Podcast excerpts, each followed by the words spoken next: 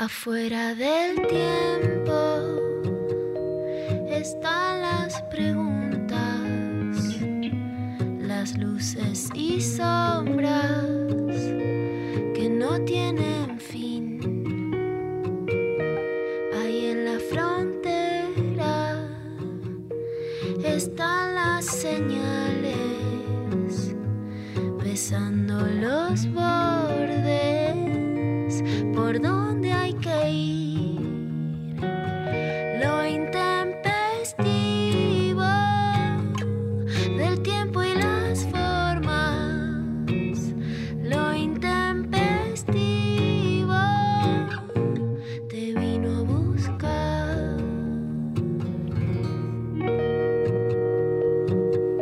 Buen día. Muy Buen buenos días. día. ¿Cómo andan? Qué regreso después de la Semana Santa, el fin de semana. Viste que ahora le dicen XXL. A mí me gusta porque yo que soy una XL absoluta, es como decir, bueno, viste, lo bueno viene en envase grande.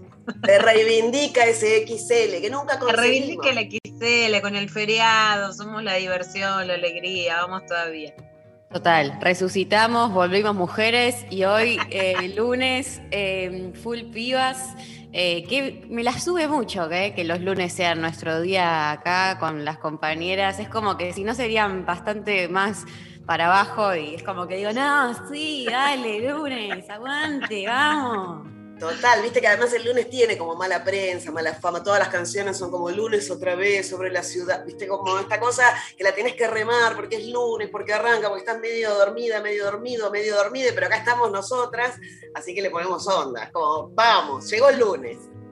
Vamos todavía, me encanta. Total, Exacto. total. Bueno, tenemos un lunes eh, a full, a full, un montón de cosas. Eh, ya una grieta que eh, te digo, Vero Lorca, nos vas a matar, me parece. La grieta, la grieta ya viene picante, sí. La voy a plantear. La voy a plantear ustedes a ver qué opinan, porque la verdad es que es compleja. Es compleja, yo creo que decidir acá está difícil. ¿Cerveza o vino? O sea, sí, también hay fernet, hay tragos, hay whisky, e incluso hay gaseosas, aguas saborizadas y coso, y no vamos a discriminar, pero no es el tema del día de hoy. La grieta hoy es cerveza o vino. A ver, la cerveza es esa primera compañera. Viste que cuando sos joven te acercás a la cerveza. Sí. Pre-COVID, además, es esta cosa de que se compartía o no, en- sentados en, en una esquina, en la botella. Se iba pasando la botella y cada uno le daba un beso. Una cosa bastante asquerosa si lo miramos ahora. Asquerosa. No se puede total. hoy. Digamos que hoy es re peligroso, ¿viste? Porque a los vasitos, si yo le echo, eh, se le puede poner etiquetitas. Yo Sí, sí. las pedí en etiquet cosas, bueno, para que cada uno tenga su esto. Ahora, ¿qué le pones al pico? ¿Qué le pones? ¿La etiqueta al pico? No, claro, claro. Por Dame eso era este como el, mate, como el mate antes, ¿viste? Que nos parecía normal, que vos entrabas a un lugar, no conocías a la gente, te pasaban un mate y lo sí, chupabas. asco, sin- no puedo y ahora lo mirás tanto y decís, tiempo. "Mm, Sí. Capaz que no está tan mal que tengamos nuevas costumbres. Pero bueno, la cerveza en la esquina pasaba eso, se comparte, es más económica, hay cervecerías artesanales, ¿no? Viene en lata. Las cervecerías artesanales te parás en la puerta, viste que la gente está parada en la vereda, te Sí. acompaña en el calor, no te pide mucho. No te pide sofisticación alguna, estás parado, parada en cualquier lado y estás tomando una birra. El vaso transpirado es Ah. poesía. En- hace calor y viene el vaso transpirado. La cerveza fría en el verano es lo más. Y además es generosa, porque la- o bien en lata o la botella se abre de cualquier manera. Se abre. Viste que la abrís con el encendedor, con la punta de la mesa. La golpeas un poquito, se abre, ¿no? Tiene esta cosa. La cerveza se abre y se comparte. En cambio, el vino, el vino es un Mm. gusto adquirido. Es algo que llega con el tiempo, en general, ¿no? Llega más de grande. Ahora, en invierno, una copa de vino tinto casi que te abraza, te abriga al llegar. Es el momento de llegaste a casa, sabes, te sacaste el corpiño, te servís una copa de vino y decís, estoy en casa. En verano tenés también el blanco, el rosado, en una parrilla, un vino medio pelo con soda y con hielo, se la rebanca y te acompaña, te ayuda a bajar esa carne, alarga la charla, te da tema de conversación, lees las etiquetas, no las entendés porque dicen muchas, mandan mucha fruta, pero tenés esto de, pero fíjate que tiene un final redondo en boca. Bueno, está bien, pasa, pasa, seguís charlando. Es una bebida noble porque sale de una fruta, ¿no? Bueno, el jugo de naranja también, pero no tiene tanta onda, ¿no? Digamos todo. Tenés un, un tipo de vino para acompañar cada, ¿viste? cada comida. Está esto del maridaje, algo para el postre, algo para el queso, algo para, para la carne, el pollo, ¿no? Esta cosa que, que, que va acompañando diferentes tipos de vinos y siempre, siempre encontrás una buena excusa para brindar.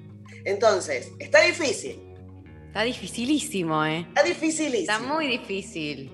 Oh, me Muy preocupa difícil. la grieta de hoy. Em, Quiero que me comenten ustedes antes de decir yo por qué voto. Bueno, yo, eh, mi voto es para el vino, pero, eh, o sea, tengo una argumentación eh, súper subjetiva, entonces siento que, que- que carece como de, como que si tuviese una argumentación un poco mejor, quizás puedo salir a combatir, pero bueno, eh, mi argumentación es que la cerveza tomé bastante tiempo más de, de- de chica.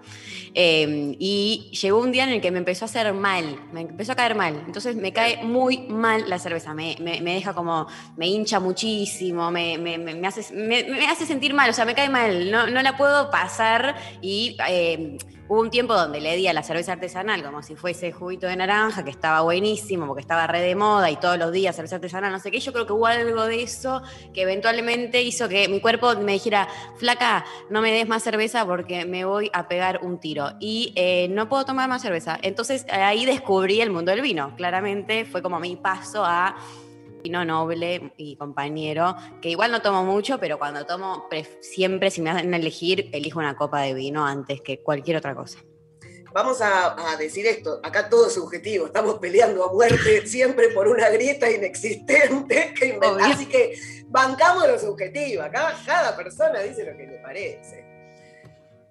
Luciana, sabemos que no bebés mucho, sos más de otro tipo de bebida, pero Bueno, tengo que reconocerme afuera, afuera de esta grieta. La voy a trosquear en un sentido. Me pueden bardear, me voy a hacer autobullying, me pueden decir que soy expert.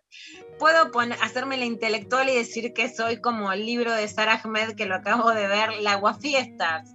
Sí.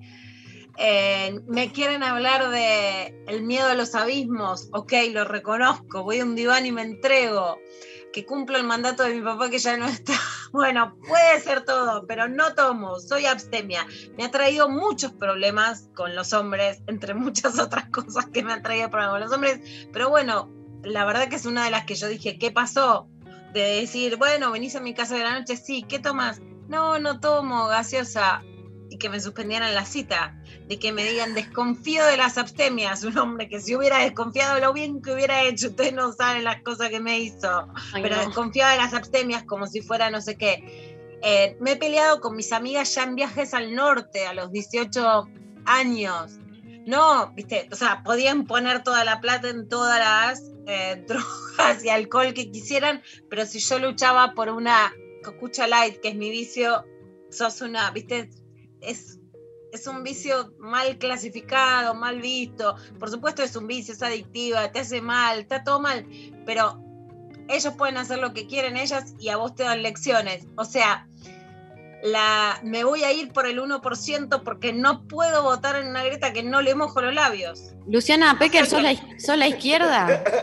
Anda a votar en blanco. Soy la o izquierda o la derecha, ¿viste? Tengo mis dudas, ¿no? No me quiero autoproclamar la Miriam Hermana de esto porque Miriam me va a destronar, o sea, le llego a decir que esta posición es la posición por la izquierda y me va a destronar.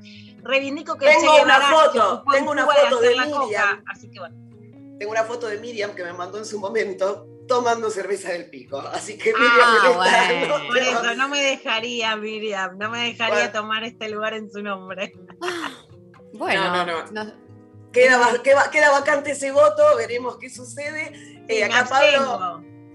Pablo decía eh, que es como votar por, por- ¿a quién crees más, a mamá o papá? Nos hizo reír en el chat.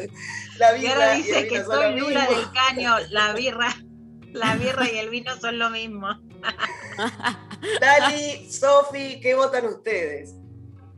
Yo soy Team Birra Full. O sea, Me parece más popular, me parece que es algo que lo podés tomar estando desarreglada, eh, o sea, como no necesitas como ese glamour, o sea, debo reconocer que el vino para mí es más cachondo, como que te predispone más a una situación, más como, no sé, es como más sutil, vas entrando, pero la birra es como que no te deja gamba, la puedes tomar en cualquier momento, es para, no sé, a mí aparte el vino me cae un poco más pesado, entonces también desde ese lugar es como que prefiero siempre más la cerveza la disfruto mucho más. Sí. Están muy pesadas las Veo que se vota con el ¿eh? estómago, Fuerte. veo que el voto se elige por cómo te cae. Sí. Si no es Sí. Pinot Noir, es como que me cae pesado el Malbec. Ah, bueno. Ah, vas por algo más tranqui. exquisitas. Lali dice que va por el vino también. Bien, Bueno, bueno, vamos muy bien. contando los votos. Voy a. Es cierto que hay, Ah, Claro, hay- acá, dice Lali. eh, eso es un Claro. gran argumento a favor.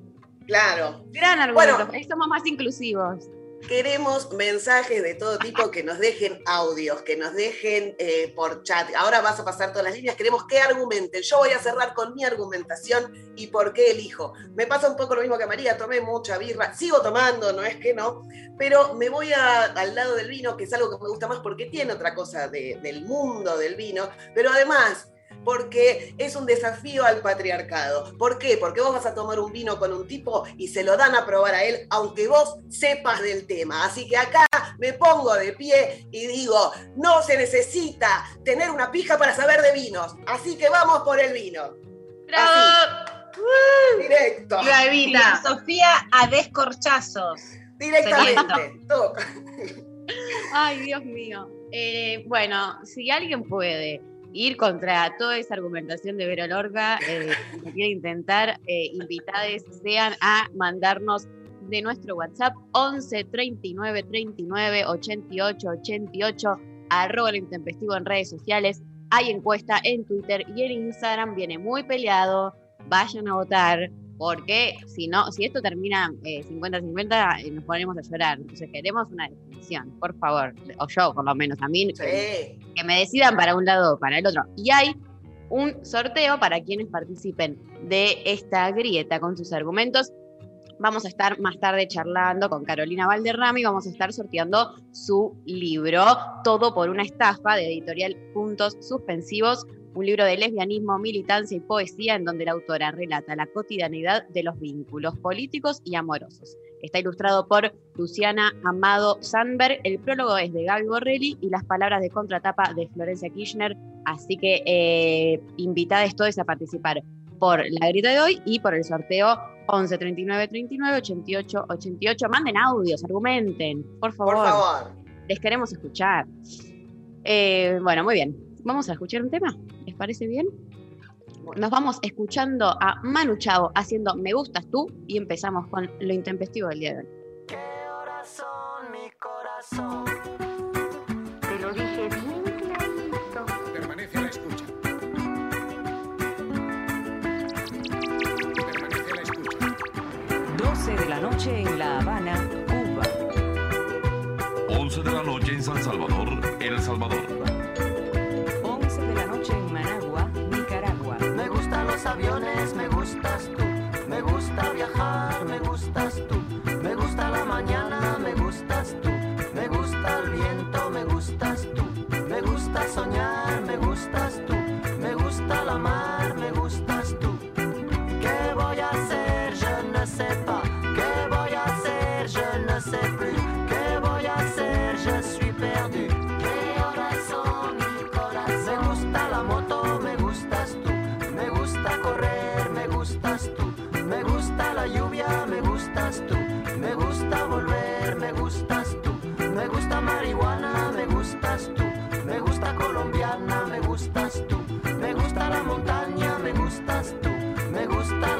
¿Qué voy a hacer? Je ne sais pas. ¿Qué voy a hacer? Je ne sais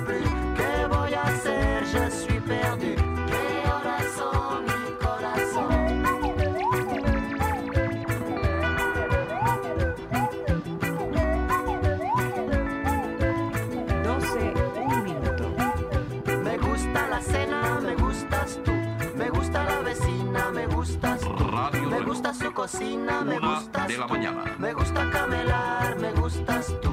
Me gusta la guitarra, me gustas tú. Me gusta el reggae, me gustas tú. ¿Qué voy a hacer? Je ne sais pas. ¿Qué voy a hacer? Je ne sais plus. ¿Qué voy a hacer? Je suis perdu. ¿Qué corazón, mi corazón? Me gusta la canela, me gustas tú. Me gusta el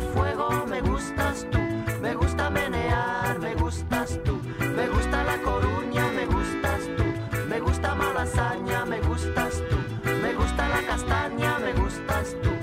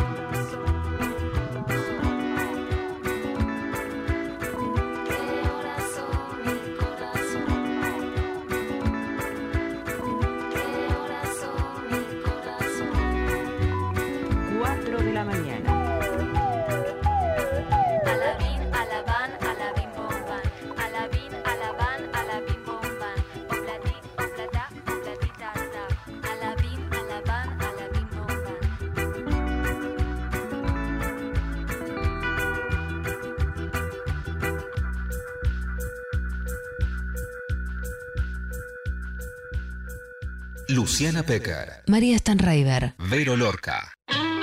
En esta cuarentena te quedaste en casa y cocinaste con rock. Jugo de tomate frío. Necesitas tomate, pepino, pimiento, cebolla y ajo de la tierra que te da la vida. Lava bien todas las verduras, pero lavalas bien y cortalas en cuadrados. Tira todo en una batidora hasta que no quede ningún trozo de verdura. Ponele sal, aceite y vinagre a gusto. Metelo en la heladera y... ¡Olala! Jugo de tomate frío. Eso sí, trata de no ponértela en las venas. En medio de cualquier pandemia, el rock tiene sus recetas. Cuídate para cuidar. 937 Nacional Rock. Los viernes a las 20. La Cotorral. De la mano de Susy Shock, voces trabas, voces disidentes, copan el aire. La Cotorral. Viernes de 20 a 21 por 937 Nacional Rock. Hace tuya. Hace la tuya. 937. Mandanos tu WhatsApp 11 39 39 88 88. Mensajes de audio al 11 39 39 88 88. Muy bien, seguimos. Les quiero contar cómo vienen los porcentajes en las votaciones en las redes sociales. En Instagram tenemos, eh, va ganando la cerveza, pero por un 51%. 51%. Nada, la nada, la verdad, porque por ese 1% igual te gana la elección, pero eh, es un balotage que está ahí, está difícil. Así que, y en Twitter, OJK, que en Twitter la gente, el pueblo, dice eh, un buen vino 51,2 y la birra eh, va con 48,8, así que está peleadísimo, ¿eh? Peleadísimo. Peleado, peleado. Escu- Muy queremos peleado. escucharles. Queremos escucharles. Voy a contarles que nos manda, por ejemplo, Chiri por Twitter. Dice, depende de muchas cosas. Si estoy comiendo pastas o un guiso de lentejas, vino. Si estoy comiendo una picada o pizza, birra. 5 de la tarde de verano, birra. Bueno, eh, hay que tener en cuenta las variables, ¿no? De las comidas, porque ah, eso es importantísimo. Eh, ¿Tenemos un audio, Lali? Yo en realidad estoy un poco como Lupecker, digamos, como que me gusta el alcohol, me gusta la cerveza, me gusta el vino, disfruto de los dos. Si tengo que elegir, no elijo ninguno, me dan igual las dos. Pero lo que quería traer a colación es esta cuestión altanera de la gente que, de alguna gente que toma vino, que se cree como superior, como más refinada, como más sabia, porque es un gusto más adquirido, exquisito. Anda acá. Bueno. Está muy bien. Me siento Sí, sí. Más allá de que no pase de una a la otra, siento esta cosa de ¿qué te crees? Que sos más guarro, que la tenés más clara, que, que la tenés Igual- más grande, que el, disfrutás más del sexo por tomar. ¿Qué te pasa? ¿Viste? O sea, ¿qué les pasó? Además, en mi adolescencia, cuando era muy rock and roll y mucho más rock and roll que muchos que ahora se hacen no sé qué, vos sabés que era muy raro, Mari, porque los que eran muy guarros no me discriminaban. Los que se quieren hacer, los eh, Qué raro. y como que creció mucho la cosa, ah, vos no tomás. Creció mucho creo que en la época porque creo que se toma más y porque cuando sos más grandes como, ah, no tomás, muchos te miran también como diciendo, ya pasaste por alcohol, ¿por qué no tomás? Tipo, yo siento en mucho la mirada de ya pasaste por Alcohólicos Anónimos, ya, ya es Claro. solo por hoy, ¿no? Siendo, viste, tenés que decir, no, nunca tomé, pero parece muy raro. Bueno, puede pasar. En mi época igual, además de la cerveza y en, en la esquina y eso, se tomaban cosas extrañísimas cuando ibas a bailar, como Chacho Séptimo Regimiento. Pero lo vamos a dejar para otro momento. La cara de María diciendo, ¿de qué está hablando esta ¿De qué está hablando esta, esta señora? Por favor, ¿de qué está Un trago que se llamaba destornillador. Ese, ese sí lo tengo, ese lo tengo. Eh, no, me hizo pensar eh, el audio del oyente que yo tengo recuerdos de más pendeja, eh, de mucha vino con Fanta, ¿no? Como esas mezclas más de vino en cartón, no sé qué, que era como quizás más eh, cercano que ir a comprarse una botella de eh, birra que tenés que tener Claro. pase. Es como toda una situación que hay que ver si realmente el vino es más refinado en algunas ocasiones. Me parece que eh, hasta es más accesible. Por eso ah, hablábamos también de la parrilla, cuando te traen un vino al que le pones un poco de soda, hielo, y te lo daban. Hasta cuando eras chiquita, tu abuelo te decía, toma, Sí. probá, que era vino con soda, que daba un poquito, y lo probabas. Desde ese lado es accesible. Y ahora está viniendo el vino en lata. Todavía no es muy popular, pero ya se va a popularizar también. que se va a popularizar. Yo creo Me que gusta. sí. Es fácil, te llevas una latita, lo mismo te pasa con la cerveza. A veces decís, no estoy para tomarme una botella entera, pero una latita me abro. Sí, Después sí. otra y otra y otra. Me, me- me vendría bien el vino en lata, me, me resolvería un montón de, de situaciones. Eh, les cuento que por Instagram nos mandan, por ejemplo, Cami dice, vino blanco dulce, el elixir de los dioses, no necesita mayor argumento. Corta, hasta ahí. Yo creo que si Luciana probara algún vino dulce de esos acompañando un postre, capaz que entra también, ¿eh? Ojo. Ojo. Cinco años de que me digan, si probás esto, si probás lo otro. Mira, lo No. único que puedo así mojar los labios es la sidra. Igual no la busco, pero te la puedo mojar. Y algún muchacho me convenció del Campari. Pero, viste, como así muy dulce, con mucho jugo de naranja. Pero la verdad es que hay cosas que para qué sola. ¿Entendés? O sea, hay Ah. cosas que es el chiste juntos. Hay, tenemos toda una vida de ser autónomas, chicas. No es que vamos a decir, ay, si no estoy con alguien no puedo. Todo lo hacemos solitas, pero era el chiste, compartirlo. Yo me abro mi botella sola a la noche, tranquila. Es, es más, disfruto mucho ese momento de sentarme a escribir. Ya no suena tanto el WhatsApp, ya no te molesta a nadie. Te servís una copa de vino, computadora un rato, música, divino.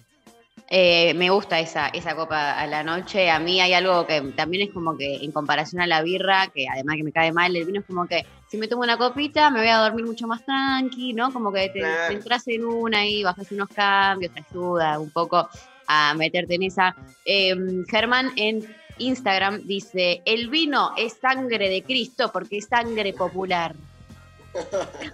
y ese es Contrapuesto. Contrapuesto al que decía del glamour. Totalmente. el Eh, vino sangre de Cristo, no me quiero imaginar qué son los huevos de Pascua. Cande dice, la birra simboliza amistad y compañía más que el vino, en mi opinión, y se puede tomar a cualquier hora del día. Bueno, punto para, para la birra. Eh, Cari dice, yo no tomo alcohol, pero amo la barriguita cervecera de mi marido. Ah. Anda que un chongo te diga, amo la barrita chocotortera de mi chica. Ojalá. Eso. Eh, Este día se va a terminar el machismo en este país, chica. Sol nos dice también en Instagram, el vinito puede ser con priti, juguito, soda, lo cual lo hace superior. Eh, adhiero con Sol. Eh, ¿Hay algún audio más? Hola chicas, soy Horacio de acá de la producción de Toyota. Eh, adhiero al comentario de, de Sofi con el tema de que la, la cerveza es más tirando a popular y también con, con que el vino me parece un poco más machista. Si bien a mí, por ejemplo, mi compañera es la que me enseñó a tomar vino, creo que eh, sigue considerándose o sigue moviéndose en un terreno machista, donde ahí las mujeres deberían ganar un poco más el terreno. Saludos. Bueno, ¿eh? Allá vamos. Allá vamos, total, totalmente. Me gusta, me gusta para dónde está yendo. Eh, acá nos manda también por Instagram, eh, Mai dice, con el vino tenés charlas más interesantes, profundas, para hablar toda la noche. Mucho. Mirá que yo Sí, soy del vino, pero me parece un montón. Pero con una cerveza también puedes tener charlas interesantes y con un jugo de naranja también, ¿no? Como depende. Hay que ver, yo creo que otra, otra cosa a tener en cuenta es eh, el pedo de cerveza y el pedo de vino son distintos. Hay que tener en cuenta eso. ¿Qué Sí, opinas, total. Total, y también hay una cosa muy del vino que se asocia como a lo tanguero, ¿viste? Que después de un rato te da como para abrazarte, para los quiero mucho, como esta cosa medio melanco que nos agarra. Que el pedo es diferente de la caipirosca, ¿viste? O del pisco. Te tomas unos piscos y estás arriba. Yo creo que tiene que ver una cosa como latinoamericana de que, que be- dime qué bebes y te diré cómo somos, ¿no? Total. Primero, dime qué bebes y te diré cómo garchas. Por ejemplo, desde el prejuicio, venís a mi casa a tomar una birra, me suena, entras y te la puse. Ah, apa, Si me eh, decís, vení a tomar un vino, me suena, bueno, te van a dar vueltas. Puede ser bueno o malo, porque puede ser que le dedique tiempo a la previa, pero puede ser que sea un voltero, un exquisito, un medio así. ¿Viste esos que se hacen los fifí al final, ni fu ni fa, que te dejan Vos decís, y si te dicen venía a mi casa a tomar un whisky, ya no sabemos. Decís que, epa, epa. Sí. Pero puede ser, eso, viste, puede darte más guarro, pero también puede darte que se ponga mucho y que después no te cumpla. Yo eh, quiero reconocer que a mí un tipo me invita a salir y me dice que es abstemio y yo retrocedo. Ay, No, no, Dios, pero, pero, nos nos- pero estamos No. tratando de construir una teoría, funciona eso. Y la, No, bueno. Vero, pará. Pará. Por eso digo, si, yo salgo con un tipo y no puedo compartir una que copa me de vino, por abstemio y me decís que retrocedes, o sea, vos Te decís digo que... que- yo tomo y es mi, y mi solución. Salgo de acá borracha, chicas. No, no, yo creo que tiene que ver con, con los gustos. Digo, también eh, empiezo a salir con alguien y pide menta granizada cada vez que pedimos helado y bueno, también la- digo, empiezo pero a está sospechar. al mismo nivel, está al mismo nivel de que no, de que no tome alcohol. Eh, no, no, no está en el mismo nivel, pero porque a mí me gusta mucho tomar alcohol. Es como que vos me decís, salís con alguien, eh, Luciana Pecker, salís con alguien que solo come ensalada. Llega un y no pide postre nunca. Llega un momento que decís, y Ah, mm, ah. la verdad que no tengo mucho para compartir acá. Si me pido el postre sola, me estoy tomando la copa de vino sola, una vez sí, dos veces también. O sea, ¿la haces regla universal o la haces en relación a que sea compatible con vos?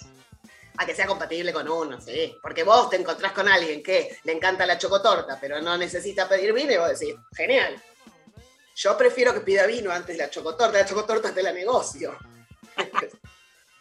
Yo eh, estoy en la mitad, les digo. eh. Yo siento que hay muchas veces que he tenido así salidas que es, bueno, vamos a la plaza, llevo unas birras y yo como, "Mm, prefiero, prefiero que no, o sea, si querés llévate vos. Tengo toda esa situación en general de, no me molesta, como tener que decir, no me molesta que vos si querés, tomá, eh, yo te acompaño, te miro a tomar, pero yo no voy a tomar y es como una situación rara, porque la otra persona se queda ahí como, y bueno, llevo, no llevo, no entiendo, está bien, está mal, como te va a caer bien o mal. Y yo como, no, no, pero te acompaño a una cervecería y yo me pido una agüita, no pasa nada. Y no es muy cómodo, la verdad, eso, ¿eh? Eh, hay que decirlo también. Bueno, pero Vamos por eso a tiene decir que ver otra con el cosa. compartir. Vamos a decir otra Sí. cosa que no es muy cómoda y acá sí me pongo en ferviente militante.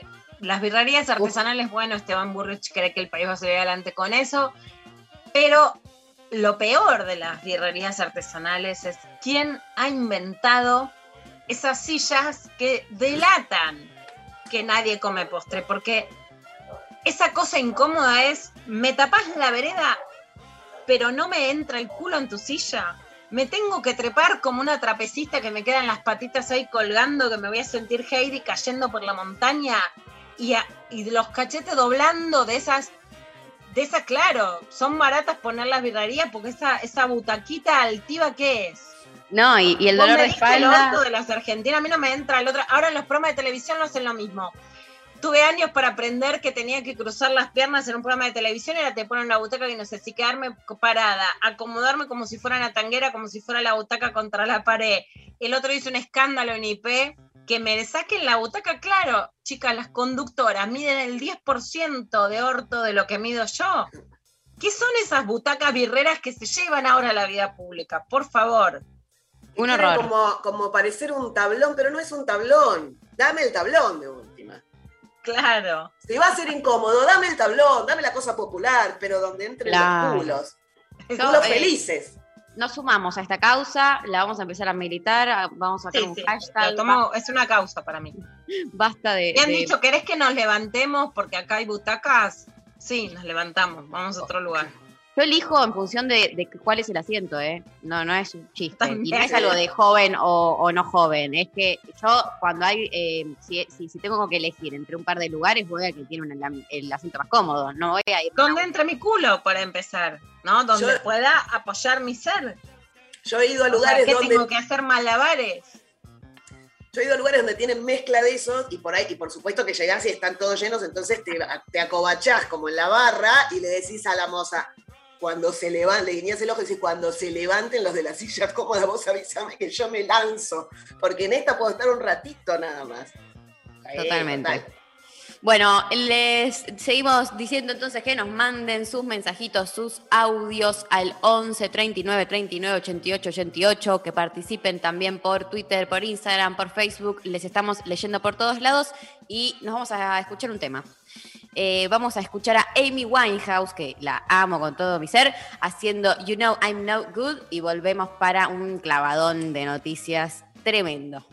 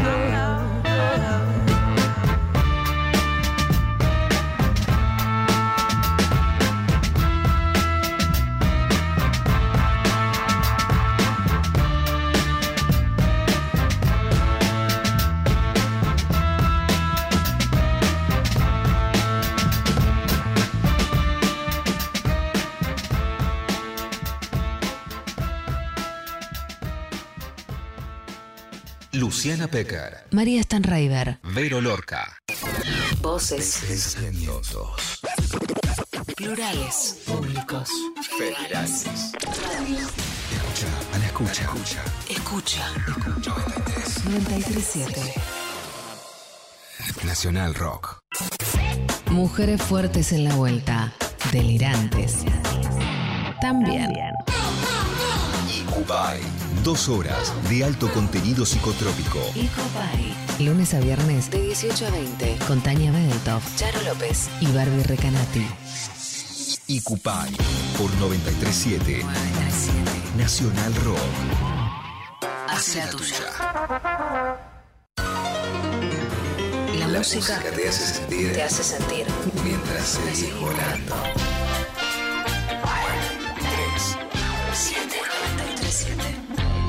Nacional Rock.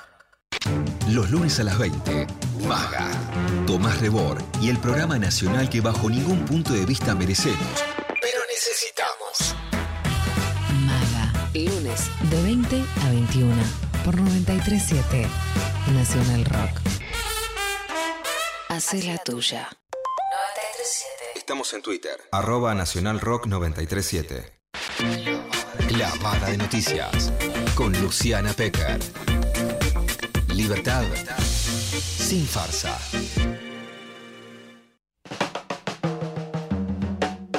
Lavada de noticias con Luciana Pecker Lula. ¿Qué, qué nos trajiste? A ver, ¿qué, qué está pasando en el mundo? Contanos. Bueno, en el mundo ya van por la tercera fase. Sabemos que estamos en un fin de semana difícil después de Semana Santa. Semana Santa fue como, bueno, viste, hay también esta sensación de no sabemos bien qué va a pasar, pero nos van a volver a cerrar, ya pasamos por esta. Salgamos todas como, como locas porque va a ser la última oportunidad. Estoy escuchando, nos vemos porque después se cierra. Hay una cosa de previa, es, bueno, eh, se puede cerrar, no se puede cerrar, qué va a pasar. Y obviamente hay mucha información circulando en torno de eso y además muchos condicionamientos que son políticos y económicos. Si nos rigiéramos por los parámetros sanitarios del 2020, la Argentina estaría no de nuevo en fase 1, sino que claramente hoy la situación es mucho peor que cuando estuvimos mucho más cerrados. ¿Por qué es mucho peor? Bueno, claramente porque eh, porque se han multiplicado los casos, porque se ha relajado absolutamente las conductas sociales y acá sí hay que decir que conviven varias cosas, ¿no? Más allá de lo que haga el Estado o los estados, porque quiero decir, podés votar o no al gobierno nacional, puedes votar o no al gobierno de la ciudad, claramente sí hay un lugar en donde el mercado, los patrones, etcétera, no responden como deberían responder, ¿no? Más allá de cuánto te puede salvar, por ejemplo, un jabón en el baño, que saben que es mi absoluta militancia, o un alcohol en gel en la mesa, sí me parece que son gestos que muestran que no es que dicen queremos conservar los restaurantes, los bares abiertos, pero que realmente están poniendo todo de su parte para cumplir con los protocolos. La autorregulación social también está absolutamente desbandada y más allá de la autorregulación de las propias personas, de un montón de instituciones que decís, bueno, podrían darse cuenta que no da tener abierto porque además multiplica el riesgo y no es que se autorregulan, ¿viste? O sea, si la sociología moderna tenía que decir, a ver si la gente la deja libre y se cuida y cuida a los demás, fracasado a marzo 2022, pero no, no. Por un lado está claramente ese tema y por el otro lado, por supuesto que la Argentina tiene un aumento de la pobreza que fue de las peores noticias de la semana pasada, el 60% de los pies por debajo de la línea de la pobreza, y el gobierno con muchas menos herramientas económicas como el IFE, el ingreso federal de emergencia, la ATP para ayudar a los sueldos, etcétera, para poder este, frenar ese aumento de la pobreza que es consecuencia en todo el mundo del de, eh, coronavirus, por supuesto, pero con una desigualdad que si decíamos esto va a pasar en el 2020, ahora está mucho más estallada por la desigualdad en la compra de las vacunas. TN pone, en Florida están, van a empezar a vacunar a los menores de 18 años. Bueno, esta es la desigualdad más grande y también es ¿Qué proyectos de derecha pueden hacer que digas, yo soy un privilegiado? Bueno, no te importa que vos seas un privilegiado, querés un mundo más justo para todos. Bueno, pero también hay una diferencia si vos decís, yo soy un privilegiado y quiero serlo, y realmente vivís en el país de los privilegiados, o si querés ser un privilegiado en un país que no va a ser privilegiado, y me parece que es como nunca la diferencia entre Brasil y Estados Unidos, ¿no? Y las diferencias también en la reconstrucción de los países, como los créditos que va a tener España de la Unión Europea y los créditos que tiene la Argentina, las condiciones crediticias que condicionan tu política económica y que no te permiten tomar más herramientas, aun cuando ideológicamente podrías quererlas, ¿no? Por ejemplo, seguir apostando a un IFE o aumentarlo, etcétera, en estas condiciones. En ese sentido es que se intentan esquivar las restricciones más duras, pero hoy vuelve a haber una reunión, de hecho, con Santiago Cafiero y los jefes de gabinete de ciudad y de provincia de Buenos Aires a ver qué restricciones se van a poner. Como que se van poniendo restricciones de a poquito, pero ya la semana pasada creció un 48% la multiplicación de casos en la provincia de Buenos Aires, un 11% en la ciudad y tanto en el microclima, en la cantidad de gente que tiene, tuvo o estuvo en contacto directo, en contacto estrecho con personas con COVID-19, como claramente ahora dicen que no hay que llamar las mutaciones o nuevas cepas, ¿no? A la de Río de Janeiro, a la de Manaus, pero son variables, como les dicen, que claramente son mucho más contagiosas y ya están en la Argentina. Vamos a escuchar qué decía Fernán Quiroz, el ministro de Salud porteño, en la mesa de Mirta Legrand. ¿Cómo arrancamos a desarrollar el tema Sputnik? Me parece que es muy importante eh, aclarar bien, porque a veces hay cierta acción pública sobre cuál es el objetivo y cuál es la estrategia de la campaña de vacunación. ¿no? La campaña de vacunación, eh, a diferencia de otras enfermedades, en esta en particular, es una estrategia que lo llama de mitigación del riesgo o evitar el daño. Entonces, por eso es que se vacunan a los grupos de riesgo. No se intenta inicialmente lograr la inmunidad de rebaño o que el virus no circule o evitar la ola. Lo que se intenta es que, dado que la circulación viral continúa, esa circulación viral no genere daño, es decir, la gente no tenga enfermedad grave, ni requiera terapia intensiva, ni eh, fallezca. Entonces, en esta estrategia de, de mitigación de riesgo, lo más importante de una vacuna es que evite la enfermedad grave y mortal, no que evite enfermarse. De hecho, con todas las vacunas tenés la potencialidad de enfermarte, por supuesto que mucho menos si no estuvieras vacunado. Mm. Pero todas las vacunas han demostrado que aún no está claro cuánto evitan la enfermedad. Eh, la sintomática sí está claro para cada vacuna, pero la asintomática. Porque vos sabés que la inmunidad de la nariz, que es donde está la enfermedad asintomática, es una inmunidad bien diferente a la que despierta la vacuna intramuscular, que te da una protección del pulmón, pero no tanto de la nariz. Pero entonces decir la palabra eh, inmunidad también no está correctamente bien dicha, ¿no? Porque En no realidad estás eso- inmune. Claro, estás inmune a tener una enfermedad grave y mortal. Claro. Para ello, todas las vacunas, incluso aquellas que se han aplicado en una sola dosis inicial, postergando la segunda, han demostrado un efecto muy significativo con la enfermedad grave y mortal. Dosis. Sí. Entonces, el, el mensaje es, eh, no, hay, no hay ninguna novedad en que el señor presidente, que por supuesto le deseo que se recupere rápidamente y que Por tenga supuesto. una situación clínicamente lo más llevable posible, pero no hay ninguna relación eh, eh, para hacer entre que una persona se vacune y se haya tenido la enfermedad a que la vacuna eh, haya que cambiar la estrategia. Es decir, la estrategia es la apropiada, evita la enfermedad grave y mortal y eso es lo que estamos buscando. general es esa. Es lo que buscamos, de Es hecho. eso. Ok. Por Lo eso- digo para la explicación para la gente para que sea mucho más. Uno se vacuna y no se va a morir. Esa es la historia. Bueno, ahí estamos. ¿Cómo, ¿Cómo desarrollamos el tema Sputnik? Decía Juanita Viale, por supuesto, en el programa de Mirta Legrand, que sigue siendo ella la conductora igual que el año pasado, ¿no? ¿Cómo desarrollamos? Es como tomar la pelota y ahí la tomó Fernán Quirós. Es un buen comunicador, estemos de acuerdo o no en temas de salud. Alberto Fernández anunció justamente el día de su cumpleaños. Me gustó que en una grieta, ayer Alberto mostró un plato del Santa Vita, que es el queso Sí. dulce. Bueno, so- ahí en- quiero esa grieta, pero porque soy del batata, pero así, a morir. Esa grieta es tremenda esa grieta también. Vamos a ir Es tremenda próxima. esa grieta. Eh, por supuesto, anunció que había tenido fiebre y que tenía COVID. Empezó entonces la especulación. Laura Di Marco, por ejemplo, que es periodista de La Nación, columnista, columnista de Radio Mitre, ha escrito la biografía de Cristina, un libro sobre la cámpora, etcétera, pone. En el día de su cumpleaños, Alberto Fernández dio positivo de COVID-19. Parece que la Sputnik no era tan efectiva como decían. Bueno, eh, en principio sí, digamos, Laura Di Marco es alguien que está de ese lado de la grieta, claramente, pero que haya algún nivel de consenso sobre el plan de vacunación o que no pongas en duda una vacuna que está certificada por la publicación de The Lancet, es claramente que la grieta pueda, viste, tener una, un paréntesis en salvar vidas, porque claramente lo que se está intentando con las vacunas que llegaron este fin de semana de Rusia y de China es no que la gente se enferme menos, sino vacunar a la mayor gente posible de los mayores grupos de riesgo, porque lo que se intenta frente a la virulencia eh, de, de la segunda ola que se viene es evitar la mayor mortalidad posible este nivel de periodismo, por supuesto que te deja como, ¿a qué pasó? Lo que se termina aclarando de nuevo es eso, que no es que va a prevenir absolutamente el contagio, sino la incidencia y por sobre todo que alguien que podía correr riesgo de muerte no lo corra si está eh, vacunado.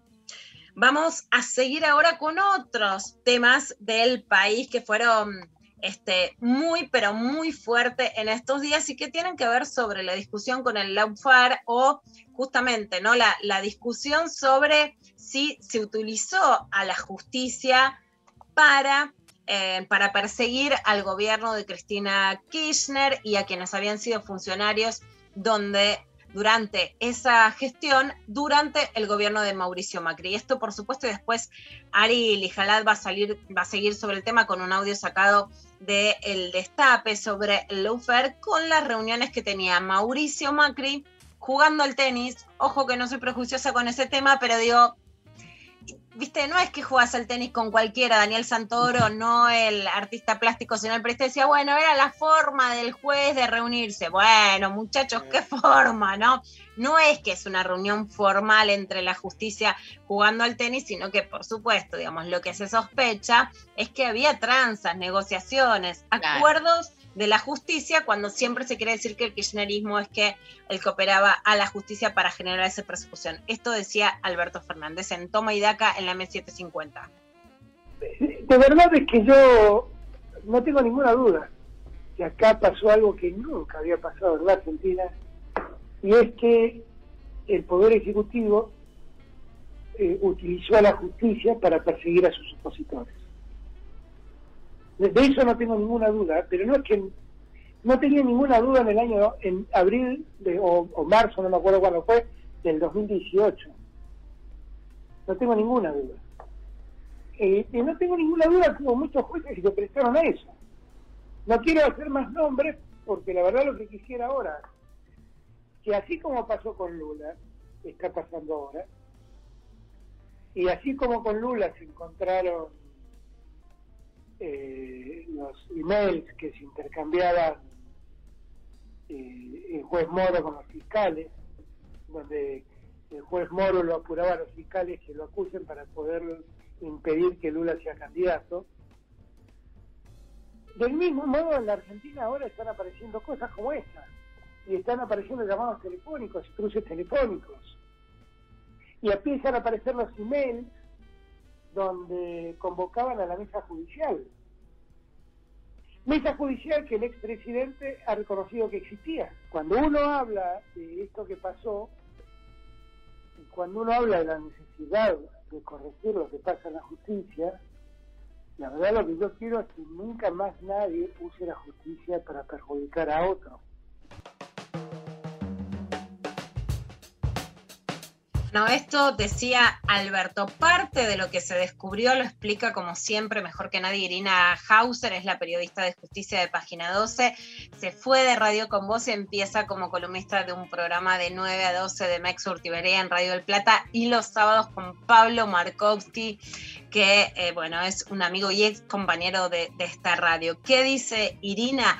Que la Agencia de Acceso a la Información, que es una presentación que haces y que el Estado está obligado a darte toda la información, pidió que se hicieran públicos los datos de con quién se había reunido la administración de gobierno de Cambiemos. Y en el 2018 dijeron que la lista de ingresantes a la Quinta de Olivos era fulano, fulana, mengano, pero no habían dicho que habían entrado a Olivos figuras claves de la justicia en las causas contra Cristina Kirchner y los exfuncionarios del kirchnerismo. Entre esos nombres que no se habían blanqueado, a pesar de que justamente hay una ley que obliga de acceso a la información, estaban los camaristas de casación Gustavo Hornos y Mario Borinsky, el juez de la Cámara Federal Mariano Lorenz y el fiscal Raúl Ple.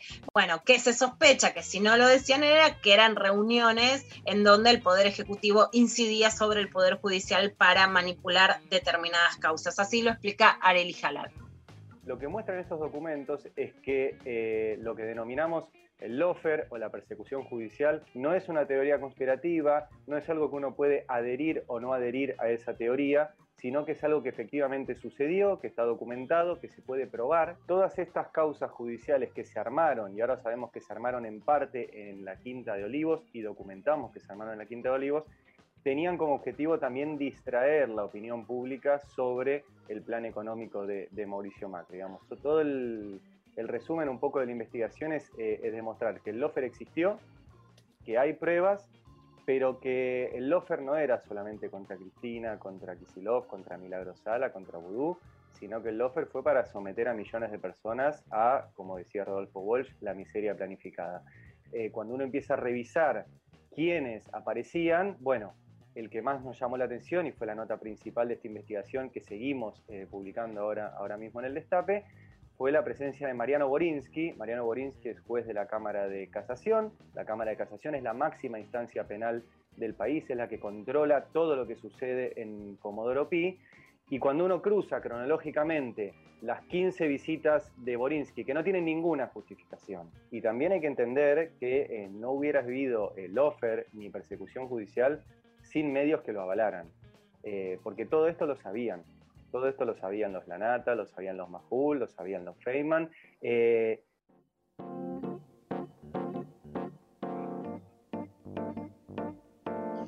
Bueno, vamos de la justicia al plan económico en esta mirada que más allá de la información da Arili Jalad y justamente vamos a la economía y, y todo digamos, ya sabemos que todo tiene que ver con todo. Realmente, en este mundo, la cuestión sanitaria y qué cuarentena tenemos que hacer, cuál no, es porque la economía se va a ver afectada o no se va a ver afectada y qué herramientas podemos dar como país, también tiene que ver con cuánto dinero disponemos y con cuánto le tenemos que pagar al fondo. En una entrevista con CN, con la CNN, ¿no? Pero que también en este caso fue hecha por Mario Donel y Ernesto Tenenbaum, el ministro de Economía de Argentina, Martín Guzmán, dijo que apuntamos a una reducción gradual, consistente de la, inflación, por supuesto, y dijo que hay que cambiar el plazo de 10 años de la renegociación con el FMI porque eh, es, por supuesto, una cuestión de geopolítica. La desigualdad que implica el reparto de vacunas tendría que hacer repensar al fondo, pero vamos a ver qué pasa. Esto le decía Guzmán a Tenenbaum y O'Donnell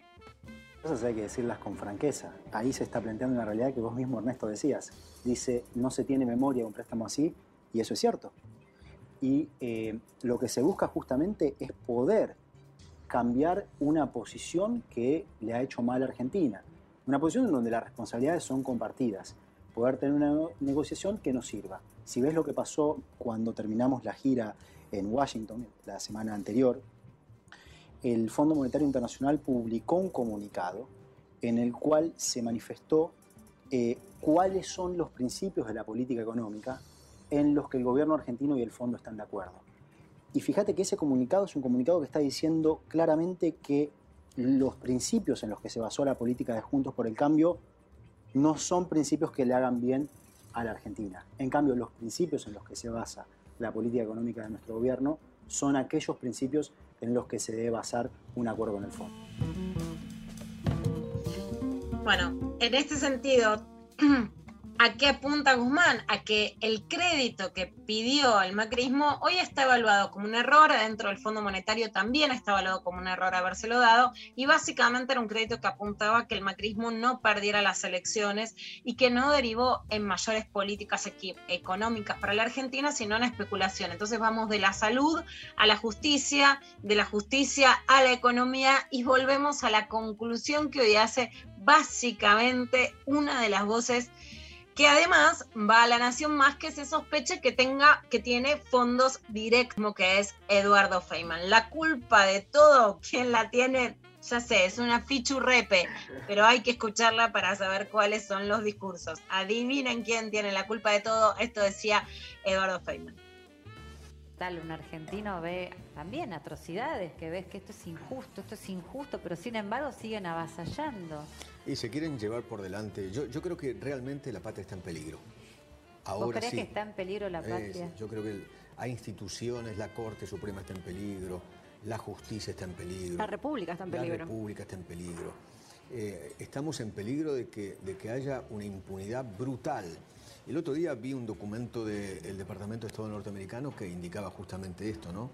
De la politización de la justicia y de la posible impunidad que puede existir en la República Argentina, ¿no? En las causas de Cristina, básicamente, ¿no? Sí. Una multiprocesada. ¿no? Hay, hay que recordar que la señora que está sentada en el sillón del número 2 del país tiene 11 procesamientos, 11. Y creo que de- a esta altura debe tener por lo menos 5 pedidos de prisión. Bueno, vi un documento de, de- confidenciales, te llamaron de la embajada, Edu, te llamaron de una embajada que además también entra en un conflicto porque de una embajada que representaba un país con una democracia más sólida que un presidente como Trump que se va, que termina siendo por ahora viene zafando también de los procesos judiciales, por lo menos dentro del Senado, pero que por supuesto que terminó su mandato llamando una invasión del Capitolio y entrando a los despachos de senadoras y senadores un mundo en jaque.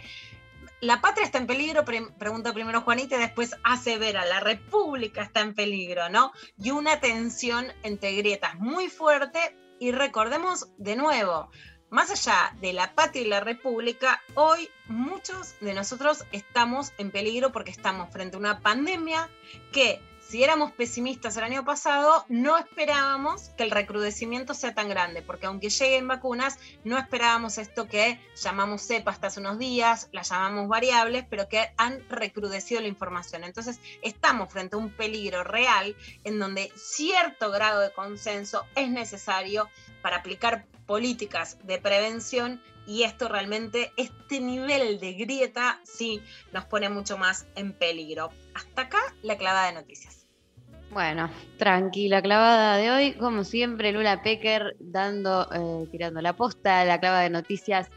La vamos a cerrar yéndonos a escuchar un tema de soda estéreo para pasar a otra, a otra etapa, a otra sensación, para volver a sentirnos un poco mejor con la vida. Nada personal, soda estéreo y seguimos en lo intempestivo.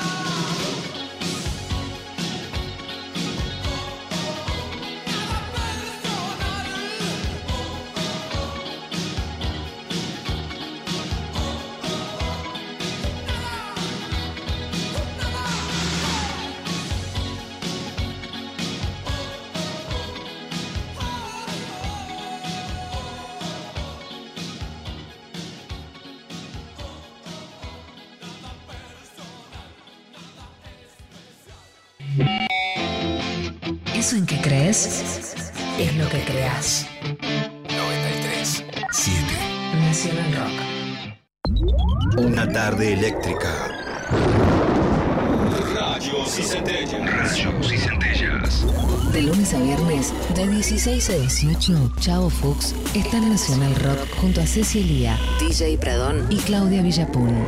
Vení a recargar tu energía. Rayos y centellas. Rayos y centellas. Por 937 Nacional Rock. Hace la tuya. 937. Seguinos en Facebook, Nacional Rock 937. Luciana Pecker. María Stanraiver. Vero Lorca.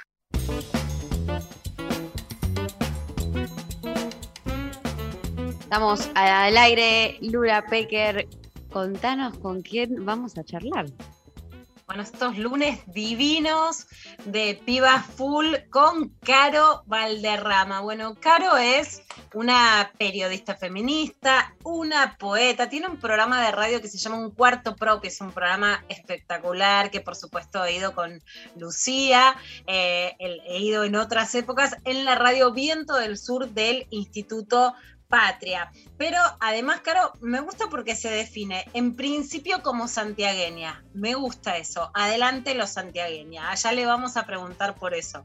Licenciada en Comunicación Social con posgrado internacional en Género y Comunicación, es integrante de la Red de Periodistas de Argentina por una comunicación no sexista, la Red PAR, periodista y docente universitaria feminista también en la Universidad de, de Avellaneda, donde las pibas hacen campaña por Caro, tipo, queremos que todos y todas pasen por las clases de Caro, a ver después cómo salen. Y ahora está presentando un libro que se llama Todo por una estafa. Las ilustraciones son de Luciana Amado Sandberg. El prólogo es de Gabriela Borrelli Azara, que es súper palabras mayores, es la, la que más sabe de literatura feminista en la Argentina, por supuesto, es Gaby. Y además tiene unas palabras muy especiales, porque son de Florencia Kirchner, que además de, por supuesto, de todo lo que significa Flor, también, además, es una súper experta en literatura. Sus posteos y sus recomendaciones de libros son exquisitas y muy agudas. Les voy a leer lo que dice Florencia Kirchner de este libro Todo por una estafa de Carolina Valderrama. Como quien solo cree en el orgullo que trae tomar el riesgo a pesar en la partida, a pesar de la distancia, a pesar de la estafa, estos poemas son un sí rotundo, aceptar a uno, una, otra, aguerridamente, sin abandonarse a sí mismo, sin traicionar su léxico, visto como indisciplinado por los porteños, quienes, negando la polifonía del lenguaje, le exigen que corrija su yo santiagueño para escribir un yo que no le pertenece. Bueno, es de puntos suspensivos ediciones y nos la deja picando Florencia Kirchner, porque lo digo desde siempre, pero sí, tiene muchas cosas sexy, Caro Valderrama, pero su tonada santiagueña es puro erotismo. Eh, primero, muchas gracias. Las, las saludo en esta virtualidad que también nos permite encontrarnos de alguna manera. Así que muchas gracias por la invitación. Eh, sí, Lu, yo siempre digo que eh, me ha ayudado a agarchar un montón, digamos, a comer, a comer en todo sentido, ¿no? Este, que lo que en un principio, bueno, yo he venido medio grande para acá, ¿no? Tenía 24, una cosa así, hace como 22 años, con lo cual también era muy difícil sacarte la, la tonada, que es una tonada bastante fuerte, ¿no? Tengo amigas que han venido cuando eran más jóvenes a hacer la, la universidad aquí, entonces hasta por una cuestión te diría de, de- de que no las, bueno, lo que ahora se llama bullying, ¿no? Este, entonces han, hay, hay un chiste en Santiago que es tipo eh, que van las personas, vienen a trabajar, después vuelven en en el- en- para carnaval y dicen, "A- allí llueve que llueve y acá ni gotea, ¿no? Como esa necesidad de la adaptación hasta que me he dado cuenta un día que la verdad que lo que hacía era generar una empatía, te diría que inmediata, ¿no? Y que después, todos los años que he ejercido el periodismo en la agencia de noticias Telam, me ha permitido un montón de veces conseguir la nota. Este vos tienes, cuando somos periodistas, tenemos que, la misión es conseguir la nota a todo lo que cueste. Bueno, entonces, como que me, que la tonada ayudaba a eso. Entonces, bueno, ahí... Hay este, algo que, que no se dice de lo sexy, de la voz y de la tonada, porque además queda como, viste que en esta época que supuestamente, digamos, yo soy de la época de, la que escribimos y dijimos todo lo que quisimos. Entonces vos me conocés, Caro, no me reprimo. Pero en donde justamente si algo tiene la tonada es que es poética, ¿no? Que nos diferencia. Si algo tiene es poesía y es el tono de la voz, sin idealizar los lugares, digamos, los lugares de donde pasan cosas también que son terribles y más conservadoras, y sin creer que todo lo que pasa en esos lugares es conservador y no tiene esa poesía de la resistencia y esa poesía de, de otras raíces. Por supuesto, mucho más afro, por empezar, ¿no? Sí, yo por ahí, tomando esto que dices vos, lo pensaría también en términos de, eh, de esa construcción de lo folclórico, ¿no? O esa construcción de la identidad totalizadora. Porque estando en Buenos Aires, se habla de la tonada como si en Buenos Aires no hubiese una tonada. Entonces siempre es, vos fíjate que también sabemos que los lugares donde se estudia locución, este, lo que se hace es neutralizar las tonadas y que en realidad esa tonada hegemónica se toma como la tonada, digamos, ¿no? Entonces, para mí, pensando hasta en términos, digamos, de heterogeneidad, ahora podemos pensar de interseccionalidad, podemos pensar de diversidad, de disidencia y todo, me parece que cuanto el paisaje sonoro, y también ya posicionándome como ex trabajadora de un medio público, como son ustedes trabajadoras del medio público, eh, lo que queríamos es un paisaje sonoro en todo caso muchísimo más rico, ¿no? Porque este- hasta la sonoridad te permite, como vos hablas de la tonalidad poética, y te permite imaginarte un universo, un paisaje. Digo, yo escucho una canción, no sé, del Cuchi Leguizamón, de, no sé, interpretada por Mercedes o, o de Atahualpa, o- o ya sabemos que era de la esposa Atahualpa, ¿no? Sabemos que las letras eran de, la- de la esposa, no de él, ¿no? Bueno, cuando escucho Piedra y Camino, por ejemplo, me imagino un paisaje eh, del norte, ¿no? Entonces, me parece que eso es lo interesante, en todo caso, de lo que hay que defender de las tonalidades distintas, ¿no? Caro, vos hablabas de trabajar en una agencia porque trabajaste en la agencia de Noticias Telam, sos una de las precursoras en cubrir los encuentros de mujeres donde hacías todo un registro fílmico. ¿Cómo es pasar, que no quiere decir que tengas que dejar de hacer una cosa para hacer otra, pero cómo es pasar del registro del periodismo, eh, siempre con perspectiva de género, a la poesía? Eh, yo eh, siempre pienso como que es eh, como un gran cuarto propio, ¿no? Pensando esto del programa, ¿no? Pero un, un gran cuarto propio que también nos permite, creo, la posibilidad de no pensarnos como, eh, a ver, ¿cómo decir? A ver, vos, ustedes díganme, ¿no? Pero para mí una de las cosas que más fabulosas que me ha traído los feminismos, los transfeminismos, es saber que tenemos un montón de vidas posibles dentro de esta vida. Creo que una de las principales cosas que hemos podido como, bueno, yo voy a cumplir, tengo 48 años, digo, tengo una hija de 20, o sea, para mi hija el paisaje es distinto. Entonces, pero para mí, nunca me he cuestionado que podía no ser madre, nunca me he cuestionado, digo, cuando me acuerdo una vez me leyeron las manos a los 20 y me dijeron que me iba a casar, me iba a divorciar, iba a tener una sola hija, no, yo jamás me voy a divorciar, por favor, que me estás Ah, la diciendo? pegaron. Claro, y perdón, cuando te leyeron las manos, dijeron, Caro, voy con todo, ¿eh? Cuando te leyeron Sí, las manos, sí. dijeron o también estaba cercenada la idea de podías ser lesbiana, podías enamorarte de mujeres, podías empezar a disfrutar, podías hacer todo lo que no sos ahora. sabía ni que existían las lesbianas y recordando para atrás, me- o sea, no sabía, yo decía, cerca de mi entorno no existen en Santiago del Estero, el otro día hacemos una entrevista a Vero Fiorito y le preguntaba, che, ¿qué onda las lesbianas en San Luis? Era como en Santiago, en nuestra época que no había, bueno, más o menos así, y, y- pero sí me acuerdo, por ejemplo, y no quiero forzar recuerdos ni nada, pero podemos hacer una lectura que claramente mi papá, mi papá era un periodista muy conocido en Santiago del Estero, digo era porque, bueno, no está consciente ahora, ¿no? Pero un periodista muy conocido en Santiago del Estero, y este, él distribuía discos, los Philips, ¿no? La marca Philips, la- la- el sello Philips. Entonces, me acuerdo que uno de los discos que más escuchaba yo era el de Sandra y Celeste.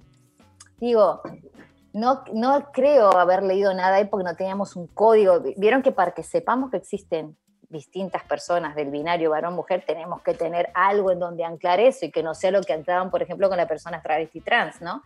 Eh, entonces, pero digo que seguramente han habido otras afectaciones que se podían haber tenido en el universo nuestro cuando éramos infantes, cuando éramos jóvenes, que bueno, las tenemos ahora. Entonces, en esa vez que me le hicieron las manos, claramente no me dijeron nada, pero sí me dijeron algo muy fundamental, que era que iba a tener otra vida de la que me imaginaba. Y para mí, obviamente, lo bloqueé, me pareció una locura total. Entonces, creo que, volviendo al tema de las poesías y los trabajos, tiene que ver un poco con eso que podemos pensarnos y animarnos en esa falsa idea del para, eh, de la planta permanente, por decirlo. A mí cuando me han echado de la agencia, cuando nos han despedido masivamente, que seguramente hoy día estaba bastante mal en ese trabajo, ¿no?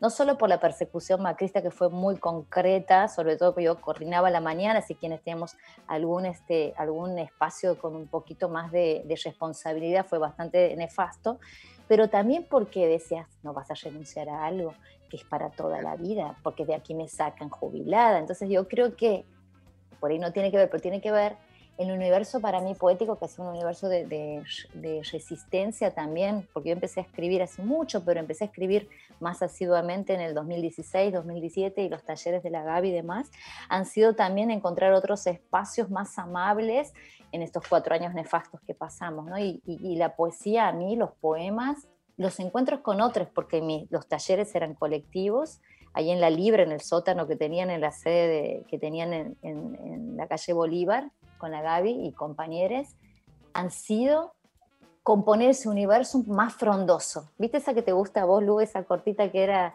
no me acuerdo cómo era, haces como la planta, no, no me acuerdo, algo así, bueno, como pensar universos frondosos y que broten cosas de que ni te imaginas, ¿no? Creo que si bien el tiempo es hoy, eh, y también está después, como dice la canción esta, este, la canción esta que interpreta también Liliana Scherer, no me acuerdo ahora de quién es, este, que el tiempo está después y que nos encontraremos en otro carnaval, yo creo que tenemos un montón de carnavales en los que nos podemos encontrar. Y ahí otros amores, en términos, digo, ¿por qué otros? Sino, bueno, de otras personas de las que nos podemos enamorar, ¿no? Eh, yo estoy re contenta y siempre es una invitación, siempre te digo, Lu, ¿no? Claro, siempre está la frase de la vida es corta, hacete torta, ¿o no? Ninguna duda, y lo hablábamos con María Fernanda Ampuero, eh, la estuve leyendo también este fin de semana, que es impresionante, sacrificios humanos, y estaba desde playa en Ecuador. Y, claramente, ¿no? Cuando uno pregunta, bueno, ¿qué se puede hacer desde una mujer heterosexual, básicamente además más grande, ¿no? Más grande, quiero decir, 40, 50 años, eh, claramente, ¿no? La, la posibilidad de ser torta, del mundo lésbico, de, lo- de la fuga de la heterosexualidad, amplió las puertas, incluso de los sufrires, Caro, que eso me parece interesante, ¿no? Incluso de las estafas, incluso de los conflictos, pero abrió la puerta a algo que eh, muchos varones estaban vengándose desde la heterosexualidad, ¿no? Yo me acuerdo de una anécdota, a ver, soy así, lo voy a despachar, por ejemplo, Caro, mucho una tuya, eh, de un varón, por ejemplo, que te pide sexo oral, pero no te lo quiere dar. Ah, sí, De yo tengo mi frase ahí. Sí. De esa escena, ¿no? De, de mezquindad, de vos tenés que hacer lo que yo no te quiero hacer a vos, a la fuga de la heterosexualidad en tu caso. ¿Qué universos amorosos y sexuales te abrió, no? Y también de, de pegarte pa- de pegarte palos, de sufrir eso, de estar dispuesta a salir de la planta permanente del amor para pasar a, a vibrar con lo que te pase. Bueno, primero la frase, no sé si te lo dije en ese momento, pero estaba obsesionada en un momento y siempre decía, si me chupas, te chupo. Tipo, ¿no? Como lle- llegar a ese puesto acuerdo. esa bandera, yo creo que es bandera, yo creo que hay que hacer una pancarta, ¿no? Porque me acu- Hoy en Filosofía con Chazos vamos a ver ese tema. No, pero, pero aparte también, ¿no? Pensando, digo, a ver, yo, ponele, eh, tengo intimidad, por decirlo, o garcho, desde los 16, ponele, ¿no? Eh, y he empezado a, a estar con, con mujeres o con femenidades, podría decirlo, no sé, 30 largos, o sea, es un montón de tiempo transcurrido con un entrenamiento, ¿no? También, ¿no? Y, y no es que tampoco ni es mágico ni nada, y no por esto quiero dar tipo una receta ni decir que aquí está la quimera, solamente decir que también, y que de hecho este libro tiene un montón de ese descubrimiento, es todo un descubrimiento, porque a mí lo que me pasó la primera vez que he flashado con, con una chica, es que de alguna manera también lo que me pasó ha sido como reencontrarme conmigo, ¿no? Hay una poesía que nombra esto, ¿no? Como, como en espejo las dos desaprendiéndolo todo, sin manual, eh, y es un flash, digo, no es una receta, no estoy recetando nada ni nada, solo estoy diciendo que es un universo que si te pones a pensar finamente, no tiene ningún sentido haber sido vedado como condición de posibilidad, pero sí sabemos, bueno, si pensamos en esto, sostener la sociedad en términos binarios, los sexos genéricos anclados, bueno, ya sabemos todas estas cuestiones, o al menos es lo que estamos desentrañando con nuestra propia experiencia, sobre todo nuestra generación. Y no quiere decir que no sufras o no te rompan el corazón y demás. De hecho, este libro tiene un montón de eso, un montón, un montón, un montón, un montón. Pero eh, yo la verdad les digo, chicas, con el último novio que he tenido, me pegaba unos emboles y la verdad que decía, ¿por qué estoy aquí? ¿Por qué estoy en esta escena? ¿Por qué estoy aquí? Como la sensación de que el, univer- de que el horizonte estaba muy pegadito a la nariz. Digo, ¿por qué estoy aquí repitiendo algo que... Y bueno, y te animas, te animas y de verdad que te largas al vacío en un punto. Sobre todo, como les digo, porque nosotras no hemos sido socializadas y nuestra educación sentimental ha sido con un montón de dispositivos que tenían un montón, un montón, un montón, un montón, un montón. Y ni siquiera, no sé a ustedes, pero ni siquiera te animabas a pensar. O tal vez yo al principio decía, y esto es tremendo, pero le pasa a otras amigas, o le pasó a otras amigas también, decía, me quiero acostar con una mujer, no con una lesbiana. O sea, pero todo llena de prejuicios en términos de que no, después capaz que no me deja vivir o no sé qué, me va a estar persiguiendo cualquiera. Pero ese es el imaginario, al menos el que yo tenía construido, ¿no? Entonces, este, creo que menos prejuicio, eh, menos juicio, menos prejuicio y, y también te tiene que vibrar, por supuesto, ¿no? No, no, te tiene que vibrar, pero y tampoco tiene que ser esta tipo, bueno, ponete en pedo y ver qué pinta, no, tampoco, porque me parece que es subestimar, porque me parece que es subestimar, ¿no? Lo que sí les digo que eh, el universo amoroso, afectivo, sexo afectivo, de otra manera es vincularse, eh, al margen de que igual te enojas, igual te peleas, igual te duelen las cosas, es otro mundo a explorar, ¿no? Eh, y no es porque la vida Me sea queda muy corta. clara esta, esta sensación, Caro, de la vista corta, digamos, o en muchos casos desaparecen, o lo que yo creo que es que por supuesto hay, excepciones, pero que hay una venganza masculina sobre ser desearte, entonces la desaparición también es porque si los tenés tan cerquita, hay algo de embole de lo que vos decís, hay algo de una desaparición masiva, o sea, de fugarse sistemáticamente como, como lugar de anclar el deseo de los varones, y el horizonte mucho más largo, que no quiere decir que esté exento de sufrimientos, de enojos, de traiciones, de lo que sea, pero un, un horizonte mucho más, mucho más largo en esta fuga de la heterosexualidad, que además es muy masiva, ¿no? En, en- la Argentina y en la ciudad de Buenos Aires y en Santiago del Estero uh, tengo una de las anécdotas más, pero más hermosas de, de- de- de una torta que está en el libro, que está en Sexteame, ¿no? Que, que caminaba así, digamos, en su barrio y le decían marimacho, y que ahora me dice, yo descubrí el orgasmo, ¿no? Es, es increíble cómo no es solo algo urbano, sino en Santiago donde vi a las tortas más felices, más sexuadas, y una frase hermosa que es, ¿no? Que los varones envidian el, el derecho al orgasmo, ¿no? No es que nosotros envidiamos el pene, sino el orgasmo. Sí, bueno, yo por supuesto que no voy a poner en la misma bolsa a todos los hombres que he amado y que me han querido y demás, porque la verdad que han habido hermosas personas y que quiero un montón y que, me- y que están en mi universo afectivo ahí, digamos, ¿no? Eh, y, pero sí, por ejemplo, lo que yo sí he descubierto ha sido el squirt, por ejemplo, ¿no? No sé si Hablamos la semana pasada con Sol Despeinada. O sea, Bueno. te, te salió, de, estábamos acá diciendo que podía convertirse el squirt en una presión, como de ahora hay que mojarse, puede ser como una eyaculación masculina, un chorrazo, como estamos todos diciendo no nos pidan ahora el squirt, pero vos No, yo lo he llegaste ahora. descubierto, o sea, yo lo ahora, hace poco, ayer, hace un par de años, o sea, es ayer. Pero digo, sabía Decís que ayer y ya me estaba. envidia, Caro, contame. No, no, no, no, no, no, no, no, no, ayer, ayer no, ayer no concretamente, digo, ayer tipo hace dos años es ayer. Eh, pero por ejemplo, he descubierto, y después he descubierto que me podía masturbar y que me pasaba, ¿entendés? Cosa que también digo, ah, por supuesto que igual siempre estoy cansada, siempre me da pereza, una serie voy a dormir, digo, ¿no? Tipo, pero quiero decir que, por ejemplo, esas cosas no sé si no estaban como en el abanico de, la conversación. Ahora, sí, igualmente sabemos que eh, eh, la conversación amorosa o la intimidad amorosa no es solamente el momento del garche, ¿no? Y que también siempre es, es, este, tan necesario conversar, ¿no? Y poder decir sin miedo, o no sé, o no sé cómo, soy torpe.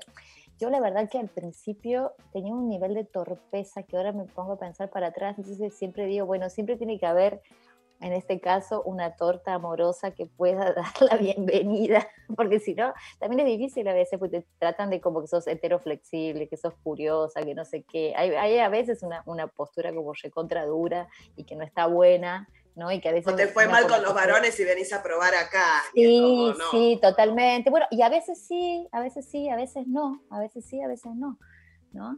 Creo que en ese sentido tampoco hay que, hay que ser como cuidadosas y amorosas porque las búsquedas tienen caminos tan disímiles y no sabes cuándo se puede precipitar ese acontecimiento, ¿no? Eh, que, que permite encender tal vez eso que estaba ahí, ¿no? Y que no sabías. Digo, para mí es así, para mí son todas tortas hasta que se demuestre lo contrario, digamos, como, como el, como el peronismo más o menos, ¿no? Por eso vieron que sacamos otro libro también en Punto Suspensivo Ediciones, que yo quiero recontra recomendar que se metan a la página de editorial, que tiene un catálogo hermoso. Este, y bueno, también sacamos uno llamado Cievita Viviera, que era poesía lesbo feminista, digamos, eh, pero peronista, lesbianas peronistas. Hemos sacado ahí unos- una antología que, que la curó también Gaby Borelli. este, así que bueno, e- es una interseccionalidad ya finalmente. Totalmente. Eh, Caro, vamos a escuchar un poema tuyo que se llama De vos tengo, que lo lee en este caso Rita Cortese. Así vamos yendo con un poema de. Ya estábamos arriba, fuimos subiendo. Kenchi, ya hay, estamos mojadas, Evita, menstruación, todo. Vamos al poema. Gracias. De vos tengo tus sonrisas a la distancia, nuestras miradas entre la gente, en intersección tu universo y el mío, besos en cualquier lugar, las caminatas bajo la lluvia, unos tragos en mi bar, la libreta para las poesías, conversaciones en la entrada de algún edificio, tu bolsa con dulces, mi paraguas secuestrado, tu sueño en el sillón, la remera salmón, tu continente sobre mi espalda, palabras en mi oreja, dos marcas en el cuello, los abrazos durante la noche, la insistencia por estar juntas, un salto precipitado al vacío sin manual, pero en espejo las dos, desaprendiéndolo todo. Carolina Valderrama. Qué lindo, Hermoso. hermoso. Muy. hermoso. Bueno, gracias. Quiero no decir que siempre. de- ¿Qué? Vero. No, que digo que siempre es un placer eh, no solo leerla, sino escucharla, que me parece que lo interesante que tiene, además de que sus cumpleaños son geniales, que, eh, que siempre, que siempre armó redes. Y para mí la historia más bizarra que tengo es de estar en una asamblea y ella mandándome una foto de ella encontrándose con mi psicóloga que no se conocían en el medio de México. Porque es armar En, redes. en- en- en un en coso zapatista. En un coso zapatista, En un un- caracol zapatista. Y ahí estaba, y yo en la asamblea le contaba cómo estábamos armando el paro. Esto de, la- de armar redes, de dar las bienvenidas siempre a cualquier otro mundo, me parece que es súper interesante.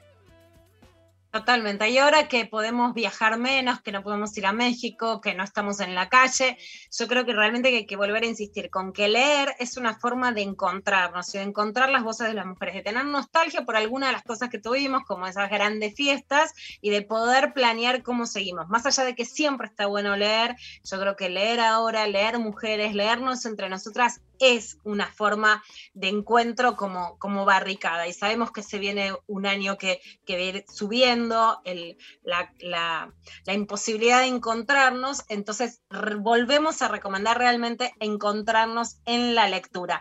Les dejo de nuevo y además sorteamos hoy un libro de Todo por una estafa. Es un libro de lesbianismo, militancia y poesía en donde Carolina Valderrama relata la cotidianidad de los vínculos políticos y amorosos. Está ilustrado por Luciana Amado Sandberg. El prólogo es de Gabriela Borrelli y las palabras de contratapa son de Florencia Kirchner. Está editado por Puntos Suspensivos. Bueno, Caro, muchísimas gracias y a leerte. Muchísimas gracias a ustedes, les mando un abrazo grande y bueno, lo mejor.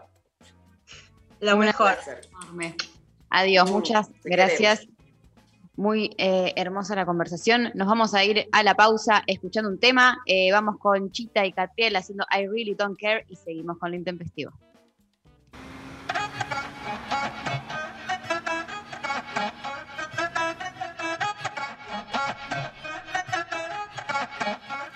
I really don't care. Que una pobre diabla anda llorando por la calle. Soy un tsunami en tu mare. Si no hay casa sola, que no se escuchen tus padres. I really don't care. I really don't care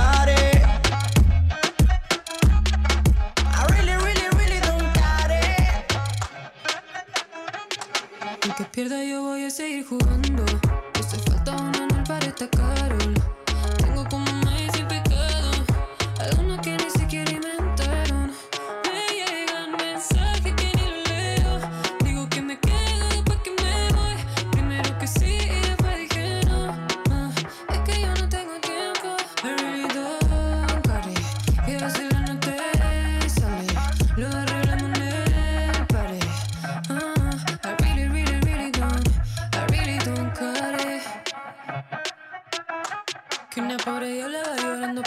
Calle.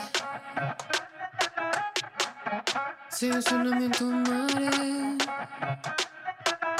Si no hay casa sola que no se escuchen tus padres.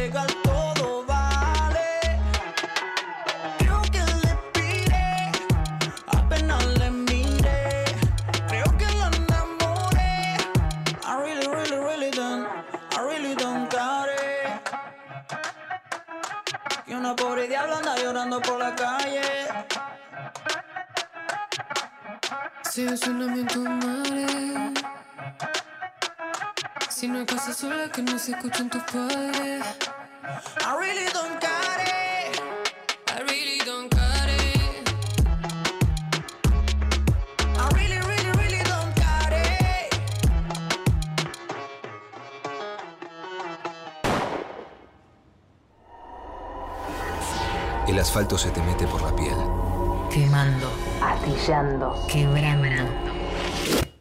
Hay una radio que te muestra el camino mágico hacia tu lugar, tu tierra soleada, tu música.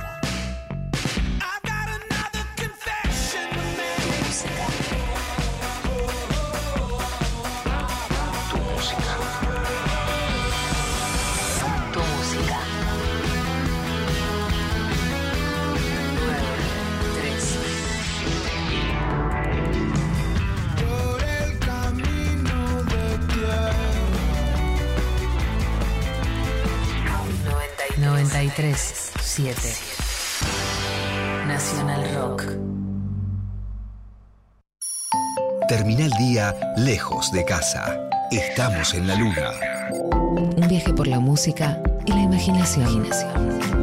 Estamos en la luna. De lunes a jueves, de 21 a 0. Con Frankie Lando, Grisel D'Angelo y Agustín Camisa. Estamos en la luna por 937 Nacional Rock. Hace la tuya. 937. Mandanos tu WhatsApp 11 39 39 88 88. Filosofía a conchazos. Con Vero Lorca.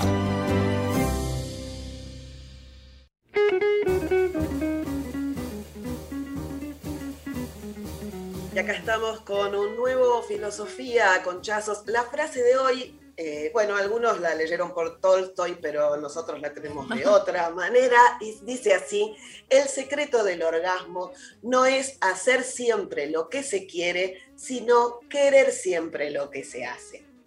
Y por supuesto que lo primero que estamos diciendo es que queremos estar ahí, ¿no? Nada de esa frase nefasta de vení, no te voy a, no va a pasar nada que vos no quieras. Y no, Ay, no. Jorge, eso es una violación. No sé a qué me estás invitando, así que terminemos con esa frase.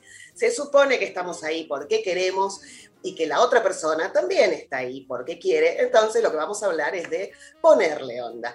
Y no solamente hablamos del deseo del varón, sino casi es al revés, ¿no? Hablamos, por ejemplo, del juego previo. ¿Por qué juego previo?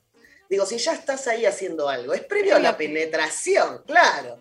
O, o cuando vienen las mollejas o la proboleta, vos decís, esto es previo al asado. No. Incluso a veces decís, yo con esto estoy bien, gracias, no llego al asado. ¿No? Como un poco más de respeto a lo previo. Tampoco me preguntes, ¿acabaste? A ver, Jorge, presta atención.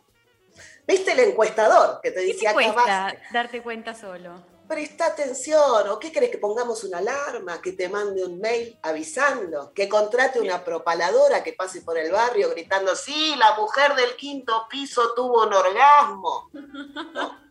Presta atención. Igual estamos hablando de esto del sexo oral, por ejemplo, hacia el hombre, porque yo soy hetero, yo ya sé que, que está de modé y en alguno de estos, de estos lunes vamos a hablar de alguna de esas frases, ya sí.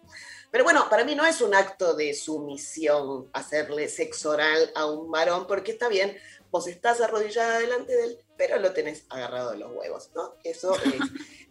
Lo que sí me parece que está mal es que la palabra pete es una palabra simpática, pero habla solo del sexo oral ejercido a una persona con pene. Y no hay una palabra simpática que hable del sexo oral ejercido a una persona con vulva. O sea, tenés que usar cunilingus. ¿Y quién quiere hacer algo con ese nombre? Es espantoso.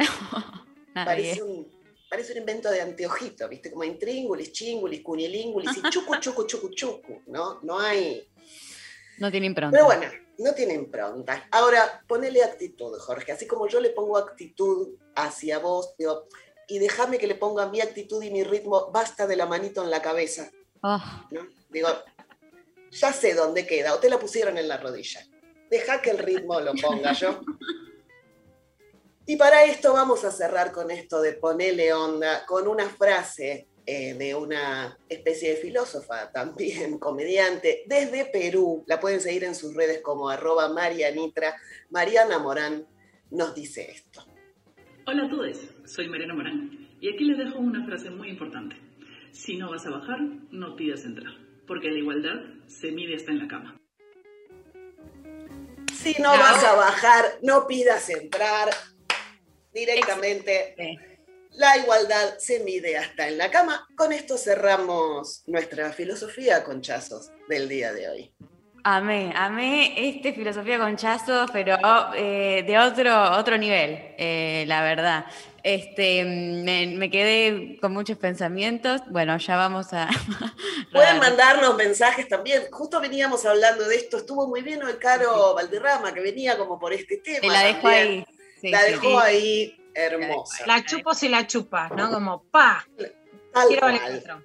Más claro, chale agua. Eh, les quiero, Sofi. Más claro, Charlie Queer, ¿no? ¿Cómo estamos Claro. con el Queer? Para mí tendríamos que sacar en redes y que la gente tire nombres, o sea, ten- pongámosle el nombre a esto que le falta nombre. ¿A la chupada de concha? Sí, exacto. Muy bien, Bueno, no, muy buena. Me gusta. Vamos, Hagamos vamos esta propuesta, socialicémoslo y bueno, a ver qué, qué nos llega. Lo- lo de Un brainstorming. Exacto. No, ¿Qué nombre, qué nombre le pone, qué nombre más sexy le ponemos al cunilingus para sacarle ese, ese chucuchucuchú? Totalmente. Me parece muy copado que invitemos a la gente a que participe de eso, a que participe de grietas, que nos manden sus grietas. Viste que acá estamos hablando y cada rato sacamos, ah, esto es una grieta, y a que manden sus frases de filosofía. Interpretamos todo. Esto lo hacemos Queremos entre ideas. Total, totalmente. Bueno, vayan entonces a nuestras redes sociales a mandarnos todo lo que acabamos de decir, porque queremos que participen. Y eh, ya que hablamos de las redes y de la participación de la gente, les cuento cómo viene la votación. ¿Cómo por, viene? Por Twitter, eh, un- el vino está en 53,1 y la birra en 46,9. Y en eh, Instagram sigue predominando la cerveza con 56%. O sea que hay, eh, yo podría, como diría que este censo nos, no- nos puede llegar a, a dar datos sobre qué tipo de persona utiliza Twitter y qué tipo de persona utiliza Instagram, ¿no? Como que estamos viendo una variedad La ahí. persona, la persona tuitera es más del vino y la persona de Instagram es más de la birra, porque la birra no se le niega a nadie y el vino es más de ele- elegir con quién. ¿viste? No, y el- además- El tutero como... Sí, además yo creo que la birra está algo de, eh, me pongo en pedo con birra, nos sacamos una fotito ahí al Instagram, qué sé yo, la joda, y el vino es como que te pone charlatán, te pones a, a tuitear boludeces, reflexiones que a nadie le importan, y así está lleno Twitter de gente diciendo cosas. Eh, están todos en pedo, de vino, había que decir. Era eso. Eh, tenemos un audio, ¿no, Lau? Eh, a ver, pásamelo.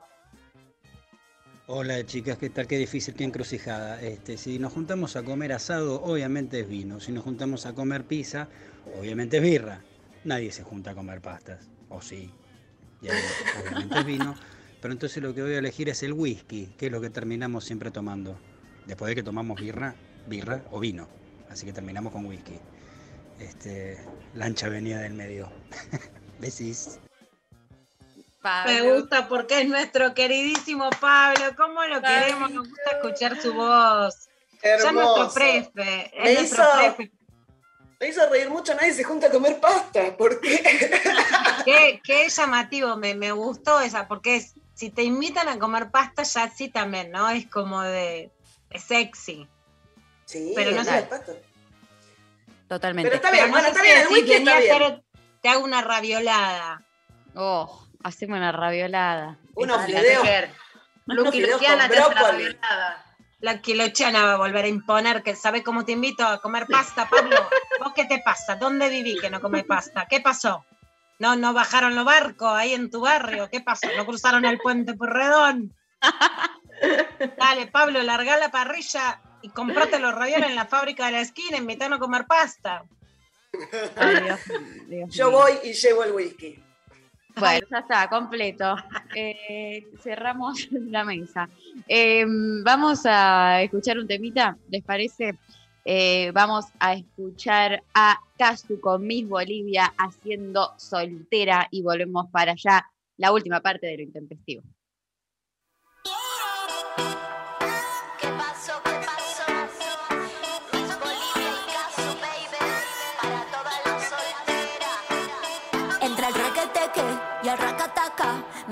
Baile y no fui pa' la casa. Cerveza, cerveza, quemando la brasa Moviendo la carne, lo malo se pasa Que soy una negra y que soy desquicia. Me gusta moverlo pa'lante, pa' atrás Gozadera, baby, lo bailo crazy. Con las ladies, ya verás. Es que yo soy soltera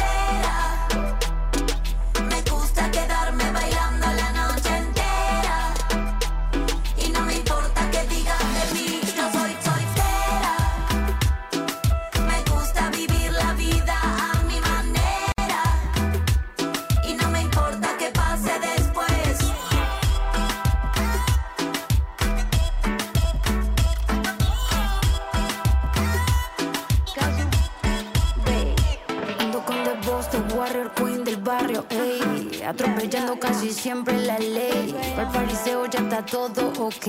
Y esta tu servidora tiene la misión de hacer que rompa el suelo con la batidora. Que del perreo acá llegó tu profesora. Al que no le gusta ya sabe, vaya en bora. Que soy fiestera, se soy.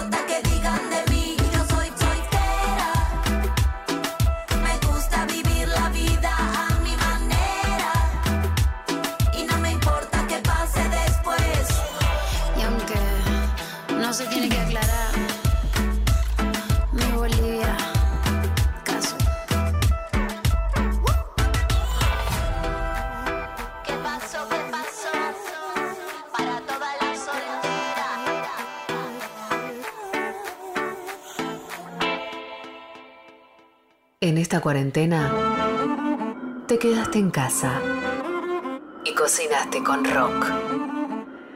Sopa de pescado. Necesitas dos pescados que vuelvan a la vida, tres cebollas, una zanahoria, perejil, un puerro y los ajos. En una olla grande pon el pescado y los vegetales. Cubrilos con agua fría y deja cocer todo junto a fuego lento durante media hora. Cola el caldo y agrega sal y redonditos de ricota a gusto. Servilo con unas tostadas y tenés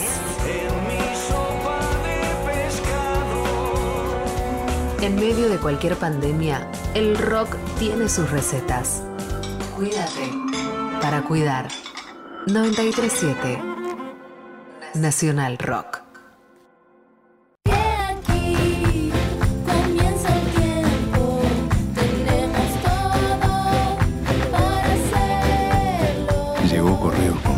La nueva plataforma de compras online de Correo Argentino. Vos sabés, dar es recibir.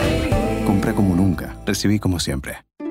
La mesa está servida. Hola, ¿qué tal? Divertirse a la tarde está asegurado. Hola, ¿qué tal? Lunes a viernes de 13 a 16 con Calu Bonfante y Nati Carulias. ¿Qué tal? Hola, ¿qué tal? Hola. ¿Qué tal? Hola. ¿Qué tal? Por 937 Nacional Rock. Hace la tuya. 937. Estamos en Facebook. Nacional Rock 937. Luciana Pecker. María Stanraiver. Vero Lorca. Bueno, estamos entonces los últimos minutos de lo intempestivo. Lula Pecker con su clavada de género. La clava de género y en este caso con un tema que tiene que tener mucha más repercusión porque es gravísimo y más para nuestra historia en donde las desaparecidas nos duelen. ¿Dónde está Lichita? Es la pregunta que se hacen en Paraguay y que nos tenemos que hacer todas. Hubo un operativo que totalmente ilegal en Paraguay, en donde murieron dos niñas y desapareció Lichita. Una comitiva de derechos humanos fue a Paraguay hace dos semanas a investigar y reclamar qué pasó con estas dos niñas y dónde está Lichita. Hay notas que les recomiendo que lean escritas por Euge Murillo en las 12 de página 12. Una, el título es Buscan una niña en un Paraguay convulsionado. La fotógrafa, reportera gráfica fue José Nicolini que nos cuenta esto sobre lo que está pasando en Paraguay. Bueno, el tema es súper complejo, más con las complejidades que tiene la situación política y de inest- de inestabilidad actual en Paraguay, donde hay muchas movilizaciones en Asunción y en otras partes del país. Están yendo caravanas de gente que va caminando, eh, gente campesina a Asunción también a protestar por, por, más que nada por corrupción, por temas de manejo de, de pandemia, bueno, y por una pobreza generalizada que se da en Paraguay que es muy dura, muy dura, me sorprendió a mí un poco. En ese contexto, eh, eh, mataron a dos nenas argentinas en septiembre del año pasado. Esas dos nenas son hijas de unas integrantes del EPP que están encarceladas hace aproximadamente 17 años, mucho tiempo, pero que fueron a visitar a, sus, a su madre. Ellas viven en Misiones. Fueron a visitar a su madre y en ese contexto se fueron a los campamentos del, norte y hubo una redada del ejército paraguayo, que es el, el ejército de tareas conjuntas. Y en ese contexto matar, entraron a una, entraron a una a la comunidad y a donde estaba gente del EPP, que igual no tienen, hoy día no tienen como un- no es un movimiento activo el EPP. Y mataron a esas dos nenas. Eh, en esa matanza va el presidente Abdo y dice que es un operativo exitoso, se saca fotos. A las nenas además las desvisten, hay signos de tortura y le ponen eh, prendas del EPP que son bastante más grandes de su talla. También eso escapa Lichita, que es la prima de ella que tiene 14 años. Escapa y se interna en el monte. No se sabe nada del paradero de ella. Eh, La madre de ella, que no estaba encarcelada, es atrapada también y encarcelada. Ahora está en una, en una prisión militar que está aislada, no la dejan ver a nadie. Bueno, este es el relato sintetizado de José Nicolini, la reportera gráfica. Les volvemos a recomendar que lean las notas de Euge Murillo en las 12 de página 12 sobre lo que está pasando en Paraguay.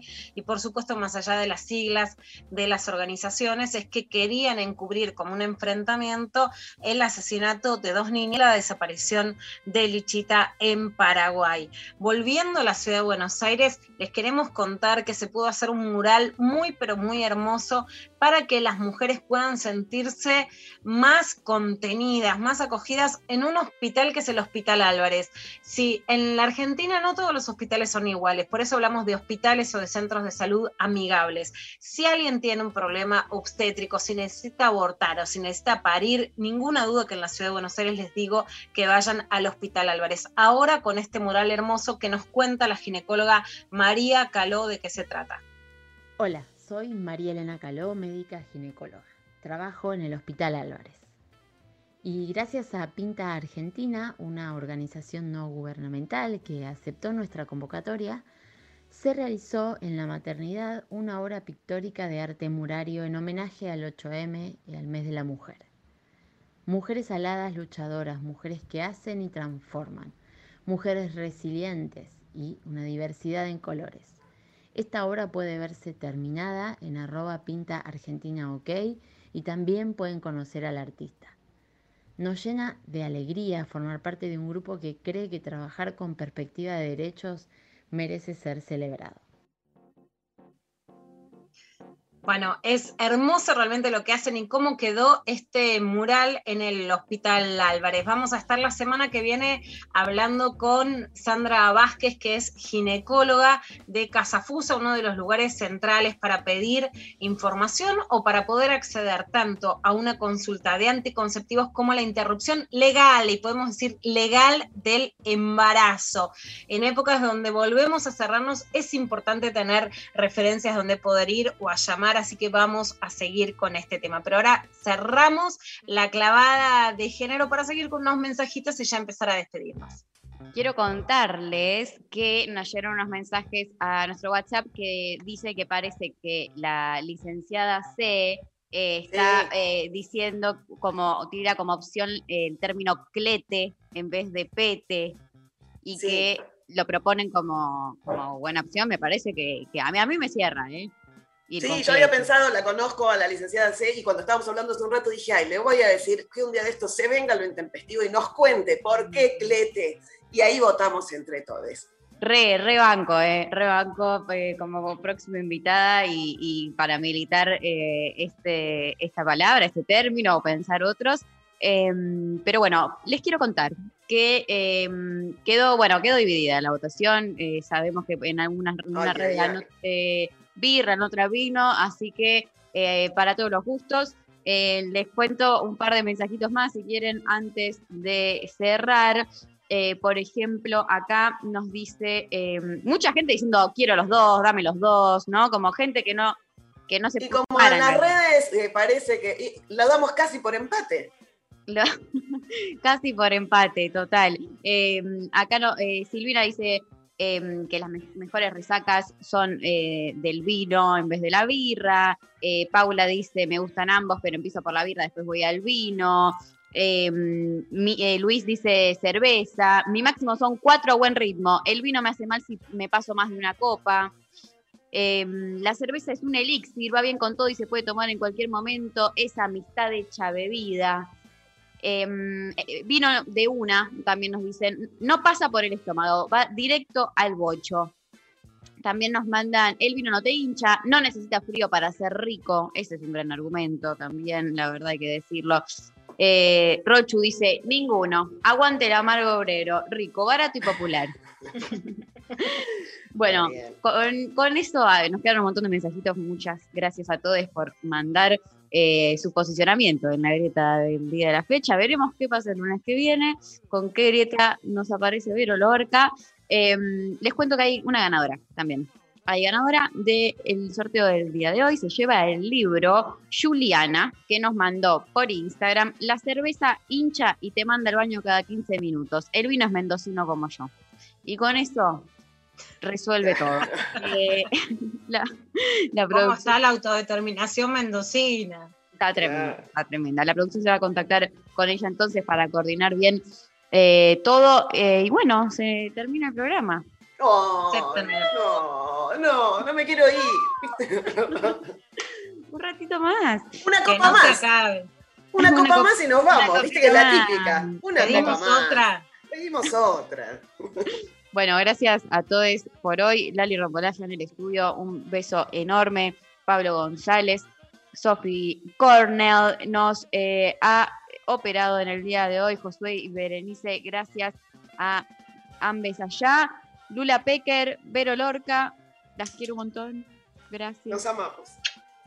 Las Besos a todos. Nos vamos a reencontrar las tres el día lunes. Mañana seguimos claramente, como siempre, nos pueden reencontrar, misma hora, mismo canal. Eh, nos vamos a ir escuchando a Ira, haciendo de otro planeta. Gracias, nos reencontramos mañana. Beso.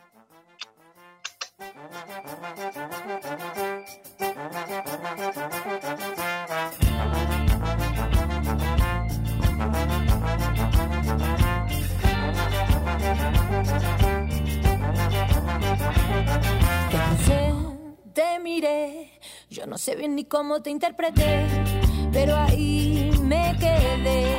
Mi bandera en ese amor planté y de ahí no salí. Y ahí me convencí que ese era mi lugar.